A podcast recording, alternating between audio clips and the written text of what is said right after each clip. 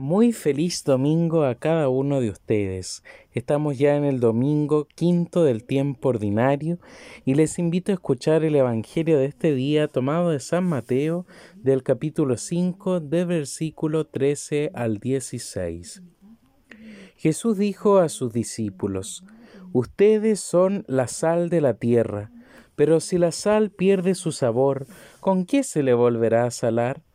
Ya no sirve para nada sino para ser tirada y pisada por los hombres. Ustedes son la luz del mundo. No se puede ocultar una ciudad situada en la, en la cima de la montaña, y no se enciende una lámpara para meterla debajo de un cajón, sino que se la pone sobre el candelero para que ilumine a todos los que están en la casa. Así debe brillar ante los ojos de los hombres la luz que hay en ustedes, a fin de que ellos vean sus buenas obras y glorifiquen a su Padre que está en el cielo. Palabra del Señor. Gloria y honor a ti, Señor Jesús. Ustedes son la luz del mundo y la sal de la tierra. Seguimos con las parábolas del anuncio del reino de los cielos y hoy día nuevamente el Señor nos sitúa en la perspectiva del reino desde la cotidianidad y cercanía de nuestra propia vida. Y es como la luz de la lámpara que está en nuestras casas y la sal que utilizamos para sazonar nuestras comidas dos elementos que son cotidianos, dos elementos que día a día vamos utilizando y que si nos colocamos a pensar son indispensables en el hogar. Y de una forma más clara todavía, estos elementos, una dueña de casa, un dueño de casa, sabe que son necesarios y que nunca deberían faltar. si pensamos hoy día entonces en lo sencillo que es Jesús para anunciarnos el reino, nos hace comprender de una perspectiva sumamente cotidiana lo que significa el reino de Dios.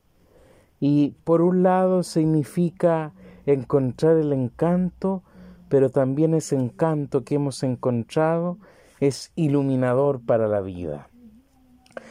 En palabras más sencillas, el profeta Isaías lo decía hoy día en la primera lectura. Si tú compartes tu pan, si tú albergas al que no tiene techo, vistes al desnudo, te, sin despreocuparte por lo propio, y cuando ores a Dios, Él te escuchará, Él acogerá tu súplica, porque tú has sido una luz de esperanza para el que más lo necesitaba, y ha sido el sabor y el consuelo de aquel que estaba pasándolo mal. En este sentido, el profeta Isaías nos da la carta de navegación para comprender lo que significa este anuncio del reino. Si recordamos el domingo pasado, si escuchábamos las bienaventuranzas, estos anuncios gozosos y esperanzadores que Jesús daba frente a realidades complejas de la vida, hoy día lo complementa de una forma más clara y sigue tomando este aspecto del reino desde esta perspectiva y la misión que tenemos cada uno de nosotros. Si nosotros procedemos de una forma correcta, en definitiva, créanme que la vida de fe, la vida del cristiano, está caminando por una senda correcta, está caminando por los caminos que Dios quiere, está haciendo luz para muchos que hoy día a lo mejor están cegados por la tristeza, por la amargura, por el dolor, por la decepción, pero también siendo un complemento de esperanza, siendo algo no a lo mejor indispensable, pero sí necesario para aquellos que hoy día más lo necesitan.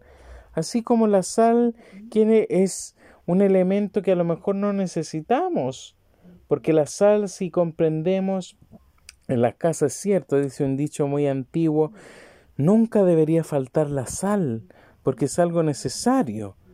Bueno, para la vida de un cristiano nunca debería faltar la palabra de Dios que nos alimente el corazón y el espíritu para dar un testimonio fiel. Si queremos ser, ser luz del mundo y sal de la tierra, tenemos que siempre pensar que la palabra de Dios es nuestro norte, que la palabra de Dios es la que anima el corazón del hombre, que la palabra de Dios es la que le da sazón a la vida de fe, pero también firmeza y rectitud a la propia vida como una luz de esperanza. Y entonces tenemos que comprender que la palabra del Señor para unos será un sazón para dar fortaleza, para dar ánimo, para devolver la alegría, para devolver la esperanza, pero también una luz para hacer perseverancia, para caminar por donde tenemos que hacerlo sin tropezar. Ese es la gratuidad del reino, un reino que al final todos somos parte y del cual todos estamos llamados a testimoniar porque vivimos en él, porque día a día vamos comprendiéndolo aún más desde lo cotidiano. Por eso, como les decía domingos atrás, en la pedagogía del Señor es demasiado didáctica y muy realista y cercana a nuestra propia vida. Por eso cuando hoy día estamos entonces comprendiendo y acogiendo con bondad esta hermosa parábola que el Señor nos regala, se nos deja esta invitación a nosotros como cristianos, ser un sazón de esperanza para cuantos lo necesitan, pero ser también una luz de fortaleza para cuantos hoy día no la han encontrado. Si hoy día Jesús le ha dado un nuevo sabor a tu vida, si hoy día Jesús le ha dado un nuevo sentido a tu realidad, no te quedes con ello, compártelo con tus hermanos, testimonialo, demuéstralo y hazle también creer que el Señor ahí está también por ellos, por sus vidas, por sus familias, por sus proyectos.